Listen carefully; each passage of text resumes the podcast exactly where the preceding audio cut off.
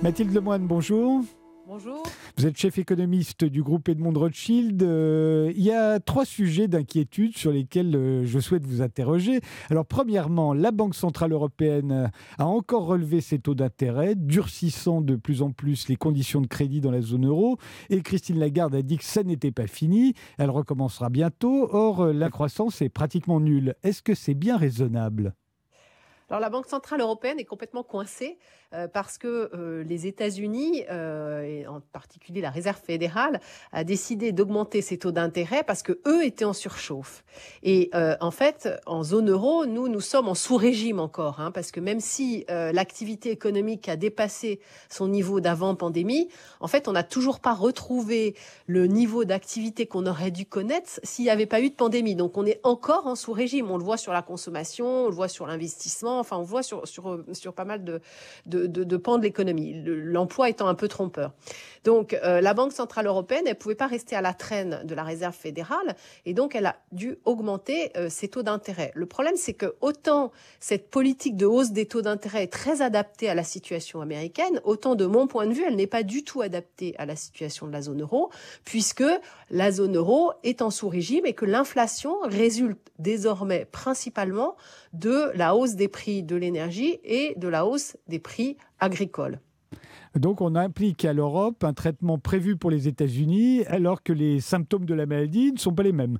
Exactement, c'est la Banque centrale européenne en fait n'a pas su développer le début d'indépendance euh, qu'elle avait obtenu euh, au moment euh, de la présidence de Mario Draghi et on se retrouve dans une situation où pour défendre l'euro, en tout cas pour éviter qu'il soit trop faible, on doit continuer à augmenter les taux d'intérêt. Alors quand même un bémol parce que je veux pas non plus être être avoir donné l'impression que, que, que je juge les décisions de la Banque centrale européenne, il y a, y a quand même un bémol, c'est que comme l'inflation est élevée, les taux réels, c'est-à-dire les, taux nominaux de la Banque centrale européenne diminuent de l'inflation, c'est ce, critère-là qu'on regarde hein, quand on investit ou quand on épargne normalement. Euh, ils sont encore relativement faibles. Donc, euh, si vous voulez, le resserrement réel en fait hein, sur l'économie réelle de la politique monétaire, il est plus mesuré que ce que laisse attendre cette hausse des taux de refinancement de la Banque centrale européenne qui les a portés à 3 euh, mais euh, encore une fois, euh, moi, je, ce que je vois, hein, c'est vraiment un resserrement des conditions de, de, crédit. On voit que les taux d'emprunt des ménages en zone euro maintenant sont aux alentours de 3%, d'ailleurs, comme pour les entreprises, alors qu'ils étaient autour d'un pour cent encore il y, a, il, y a, un an et demi. Donc on voit bien que ça commence à pénaliser les, les, crédits et donc tout ce qui est immobilier et construction en zone euro. Deuxième sujet d'inquiétude, euh, le déficit de la balance commerciale de la France sur les biens s'est envolé à un record historique, 164 milliards, on l'a appris cette semaine. Alors on dit que c'est dû au doublement des prix de l'énergie, euh, bah, comme l'inflation, mais euh, faut-il que se contenter de cette explication?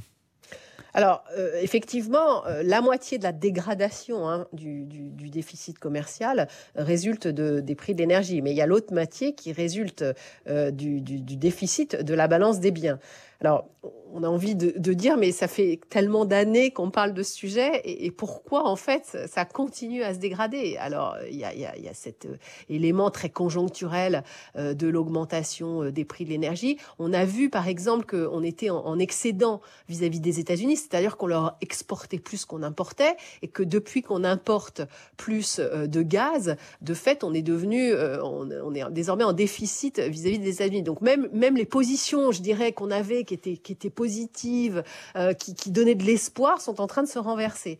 Donc, euh, on a l'impression que c'est de pire en pire et que, la lente euh, dégradation ne, s'arrêtera jamais. je rappelle peut-être un chiffre qui est symbolique, c'est que la part de marché de la France dans les exportations mondiales n'est plus que de 2,5%. C'est absolument ridicule elle a été divisée par deux depuis 20 ans au profit notamment de l'Asie. Mais il y a une chose qui est très importante, c'est que euh, on a vu que ce qui faisait en fait le succès euh, de la France, c'était l'excédent automobile. Hein. c'est ce qui évitait justement d'avoir des déficits commerciaux trop dégradés.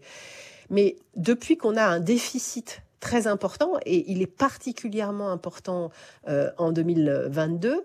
Depuis qu'on a un déficit dans l'automobile, en fait, on n'arrive plus à euh, trouver d'autres secteurs qui seraient en expansion et qui compenseraient en fait cette incapacité qu'on a désormais à euh, exporter des automobiles et, et, à faire en sorte que on ait un excédent, c'est-à-dire qu'on exporte plus qu'on importe.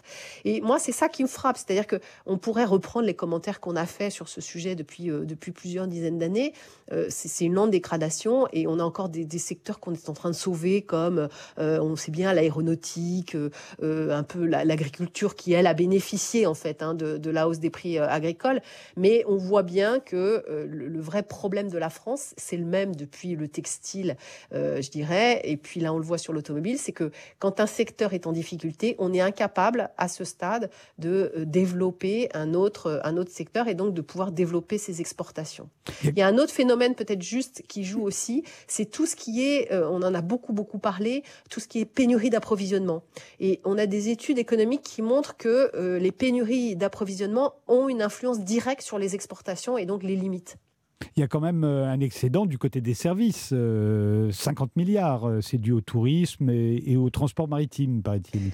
Oui, alors heureusement, je dirais, mais euh, il faut regarder euh, cette performance euh, dans le long terme. Et là, franchement, elle est, quand même très très mauvaise parce que on n'arrive pas là aussi à développer nos exportations de services alors qu'on est une société tertiaire et que ce qu'on voit dans d'autres pays comme les États-Unis par exemple, c'est que les exportations de services sur les services juridiques, alors il y, a le tourisme, il y a aussi les, services financiers, mais, vous voyez, on n'arrive pas à aller au-delà et les exportations de, services euh, ne, ne, ne, progresse que, très marginalement. Donc, euh, effectivement, factuellement, vous avez raison, mais euh, c'est très très en deçà de ce qu'on devrait faire compte tenu de la tertiarisation de notre économie. Troisième sujet d'inquiétude, les hausses de l'énergie. ben on, a focalisé sur les ménages et accessoirement sur les boulangers, mais les conséquences sur l'industrie française, j'ai l'impression, étaient passées sous silence. Oui, parce que en fait, c'est toujours pareil, c'est-à-dire que les conséquences sur l'industrie, c'est plus diffus, euh, c'est plus lent. Euh, et, on a fait un choix de politique économique qui était de sauvegarder le pouvoir d'achat des ménages. Or, le gaz représente 41% euh, de la consommation finale de l'industrie manufacturière en France, c'est-à-dire plus qu'en Allemagne et en Italie. Donc, la, pénurie, il y a la hausse des prix, mais il y a aussi la pénurie. Il y a des entreprises qui ont arrêter de produire ou qu'on moins produit, ça a des conséquences qui sont multiples et qui prennent plusieurs formes, comme les délocalisations. Euh, des entreprises vont préférer importer des biens intermédiaires pour produire parce que ça va être moins cher que euh, de les importer de l'Union européenne où il y a une hausse de prix de l'énergie. Ils vont essayer de les importer d'Asie. C'est aussi pour ça qu'on a une très très forte hausse des importations et une dégradation du déficit commercial, hein, comme vous l'avez euh, souligné euh, tout à l'heure. et, donc toutes ces conséquences, c'est vrai qu'on les mesure pas directement dans la croissance ou dans le déficit commercial au tenté, mais ça, de mon point de vue, a des conséquences vraiment dramatiques sur les perspectives euh, de l'industrie. Et, c'est vrai que je pense que le choc peut être fatal. En fait, en subventionnant la consommation d'énergie des ménages, on a indirectement pénalisé notre industrie en, soutenant le cours. Euh, mais, mais quel est le secteur sur lequel ça risque d'avoir le plus d'impact, à votre avis? Vous avez tout à fait raison. Et, d'ailleurs, si on regarde ce qui s'est passé à Fukushima, où il y a eu là aussi des, rationnements hein, d'électricité, euh, les, autorités japonaises ont, choisi de, faire porter le rationnement sur les ménages plutôt que de limiter la production euh, industrielle. Et euh, ça a évité justement les effets de second tour. Et nous, ce qu'on a mesuré dans un indicateur, que euh, c'est qu'aujourd'hui, l'industrie qui pourrait être la plus touchée, c'est l'industrie agroalimentaire en France, mais aussi en Italie.